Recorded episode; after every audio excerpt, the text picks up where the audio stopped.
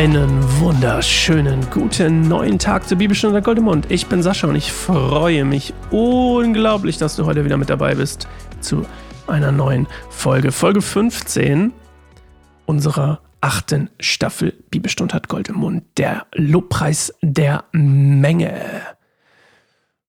Und ja, das sagt eigentlich schon alles über das Kapitel. Und ähm, heute ist es ein bisschen locker leichter. Und weil es so locker leicht ist, mache ich kurz an dieser Stelle ein bisschen, ähm, nur ganz, ganz, ganz kurz, ganz, ganz, ganz kurz Werbung. Die neue Folge unseres Podcasts, weil ich glaube, ist seit ja, jetzt mittlerweile ungefähr zwei Wochen, zweieinhalb Wochen online und kann gerne von dir geschaut und gehört werden mit Daniela. Es geht um Freundschaft. Und natürlich haben wir eine neue Folge von Wenn der Glaube mitspielt, Sport und Glaube zusammen, was ja so ehemalige Profisportler, normale äh, mit, normale, ähm, ehemalige Profisportler und aktive Profisportler reden über ihren Glauben. Das ist mit dem lieben Gabriel. Die Folge ist nämlich auch draußen, draußen mit Christoph, wenn mich nicht alles täuscht. Also, bevor wir jetzt einsteigen in der Lobpreis der Menge, in den Text, ähm, übrigens Kapitel 7, 9 bis 17, lass uns eine Minute vor Gott kommen, zur Ruhe finden, nach diesem kleinen Werbebreak und uns darauf konzentrieren, was Gott heute zu uns sprechen möchte durch den Text.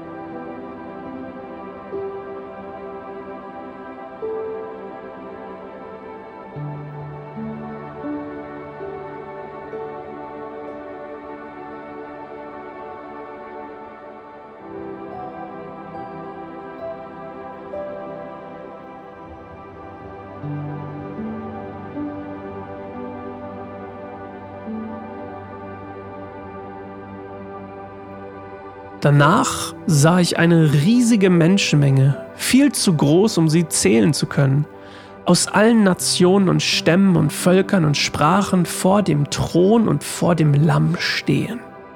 Sie waren mit weißen Gewändern bekleidet und hielten Palmzweige in ihren Händen. Sie riefen laut, die Rettung kommt von unserem Gott, der auf dem Thron sitzt und von dem Lamm. Und alle Engel standen rings um den Thron und um die Ältesten und die vier lebendigen Wesen. Und sie fielen vor dem Thron nieder und beteten Gott an. Sie riefen Amen, Lob und Herrlichkeit und Weisheit und Dank und Ehre und Macht und Stärke gehören unserem Gott für immer und ewig. Amen. Dann fragte mich einer der 24 Ältesten, wer sind diese, die in Weiß gekleidet sind? Woher kommen sie? Ich sagte zu ihm, mein Herr, du weißt es. Da sagte er zu mir, das sind diejenigen, die aus der großen Prüfung kommen. Sie haben ihre Kleider im Blut des Lammes gewaschen und weiß gemacht. Deshalb stehen sie nun vor dem Thron Gottes und dienen ihm Tag und Nacht in seinem Tempel. Und er, der auf dem Thron sitzt, wird über ihnen wohnen. Sie werden nie wieder hungern oder Durst leiden, und sie werden vor der brennenden Sonne und jeder Gluthitze geschützt sein.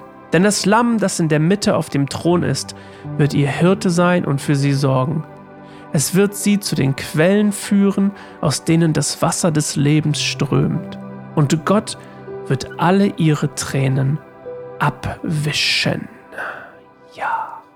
Okay. Also, da stecken natürlich wieder sehr viele ähnliche Bilder drin wie sonst auch. Also äh, zum Beispiel ein wiederkehrendes Bild ist halt immer weiß. Ne? Die weißen Gewänder stehen für Reinheit, Heiligkeit dieser Gruppe. Und das, das Spannende ist in Bezug auf das, was wir letzte Woche gelesen haben, ist natürlich die Zahl. 144.000 war, und das unterstelle ich jetzt einfach mal unserem Freund Johannes, also er sieht hier eine große Menge und 144.000 ist die Zahl, die er gehört hat. Jetzt würde ich davon ausgehen, er sah eine Menge, die zu groß war, um sie zu zählen, muss größer sein als das, weil er ja gerade eine Zahl bekommen hat. Und jetzt würde er natürlich, also zumindest würde ich so denken, aber ich, das ist vielleicht auch falsch.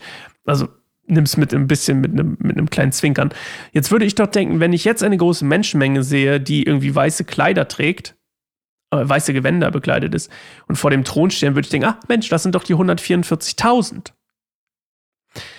Ich meine, das ist eine große Zahl, aber ich würde sagen, ich glaube, diese Zahl hier ist noch größer. Und dann kommen wir wieder in dieses Spannende vom letzten Mal, ne? diese, diese Zahl, kann ich dazugehören oder kann ich nicht? Gibt es 144.000 Juden, die errettet werden und ich bin halt keiner und ich gehöre nicht dazu? Aber hier ist ja eine, eine große Menschenmenge und jetzt kommt es aus allen Nationen und Stämmen und Völkern und Sprachen. Das würde doch im Umkehrschluss bedeuten, dass diese Zahl größer ist und dass, Achtung, mehr Leute im Himmel sind als 144.000 Juden. Wenn ich denn diese erste Interpretation nehme. Also, ich, ich finde es super interessant. Das ganze Thema ist eigentlich interessant mit der Entrückung. Und jetzt kannst du dir sagen, ja, was ist es denn nun? Und ist das nicht auch der Kern der Bibel? Und ich finde das so toll und, nee, toll finde ich es eigentlich nicht. Ich finde es eigentlich ziemlich traurig, dass man sich, und jetzt kommt es ja wieder, äh, aus solchen Gründen trennen sich Gemeinden und, und teilen sich auf und haben verschiedene Denominationen und wie auch immer sie heißen. Weil die einen sagen, naja, hier 144.000, Ende der Geschichte, das musst du machen, damit du reinkommst. Ah, hey, komm, wir gründen die Zeugen Jehovas. Keine Ahnung, wie es passiert ist, aber jetzt tue ich einfach mal so. Ich will jetzt auch niemandem was unterstellen. Aber dann sagt die andere Hälfte der Gemeinde, sagt dann, gut, wir machen die Zeugen Jehovas und ihr macht, keine Ahnung, normal weiter oder so. Kein Plan.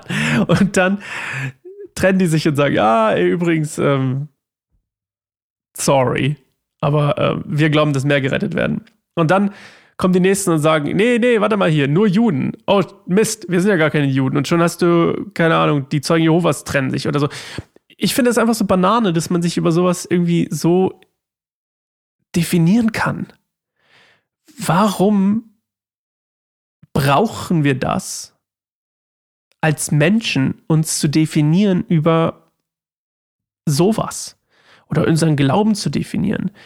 als, also mein Glaube sollte doch nicht davon abhängig sein,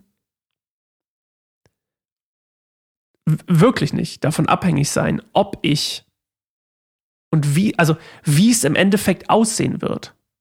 Oder? Ist das nicht ban äh, äh, Für mich ist es irgendwie komisch. Ist mein Glaube abhängig davon, ob ich zu diesen 144.000 Juden, wenn ich das jetzt glauben würde, was ich ein bisschen tue, ehrlich gesagt, wenn ich zu diesen 144.000 nicht gehöre, zu diesen 144.000 Juden, weil ich kein Jude bin, oder das zumindest nicht weiß, ändert das für mich was? Äh, lebe ich jetzt, bin ich jetzt ein Arsch, weil ich das, also sage ich dann so, nee, wisst ihr was? Ich gehöre eh nicht dazu. Na dann, komm, scheiß drauf. Lug und Trug beherrschen ab sofort mein Leben. Das ist doch bescheuert. Also wer, wer, würde so, wer würde so leben? Und trotzdem kriegen wir uns über solche Sachen in die Haare. Ne? Äh, Kindstaufe, nicht Kindstaufe, zählt das, zählt das nicht. Ich meine, you name it. Und deswegen ist für uns ja auch zum Beispiel als Organisation wichtig, dass wir sagen, hey, weißt du was? Das definiert uns nicht. Uns definiert Jesus. Wir lieben alle Jesus.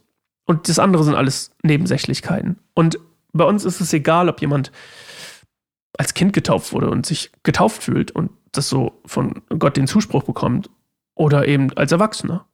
Das für mich persönlich und für unsere Organisation das, ist es sekundär. Hauptsache jemand möchte mit Jesus leben.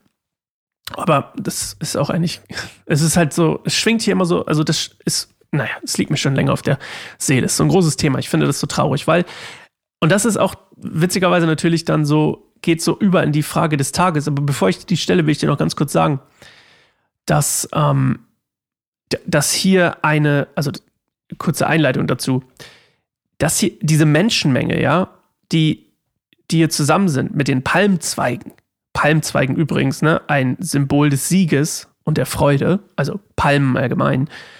Und die sind hier in einer Einheit. Und die, die stehen hier im Lobpreis in einer Einheit. Und das ist die Frage des Tages. An dich heute und mich genauso übrigens. Wie können wir, kannst du zu dieser Einheit und der Vielfalt der Anbetung beitragen. Und zwar nicht im Himmel, wo sie ja schon ist, sondern hier auf der Erde. Wie können wir, wie kannst du und ich, wie können wir dazu beitragen, zu dieser Einheit der Anbetung und der Einheit der Gemeinden? Ich glaube, das ist ganz wichtig. Ich glaube, da, da machen wir, wir machen da einen Riesenfehler als, als Christen, uns da so zu, zu trennen. Und gefühlt gibt es ja auch so Gemeinde-Competition, ne? Ich, ich sag's mal einfach hier. Es gibt sie irgendwie gefühlt. Ich war schon, also öfter mal in Gemeinden, wo ich das so den Eindruck hatte, es ist so ein bisschen, naja, wir und die, ne? Wir und die, wir und die, ja, wir machen das, naja, die machen, äh, die, äh, aber wir, wir machen es richtig oder so, ne? Und das ist, ach, ich mag das nicht. Naja. Okay, wir hören uns morgen wieder. Ich lasse dich mit der Frage alleine. Wie kannst du zur Einheit, Einheit in der Gemeinde und Anbetung beitragen? Bis morgen.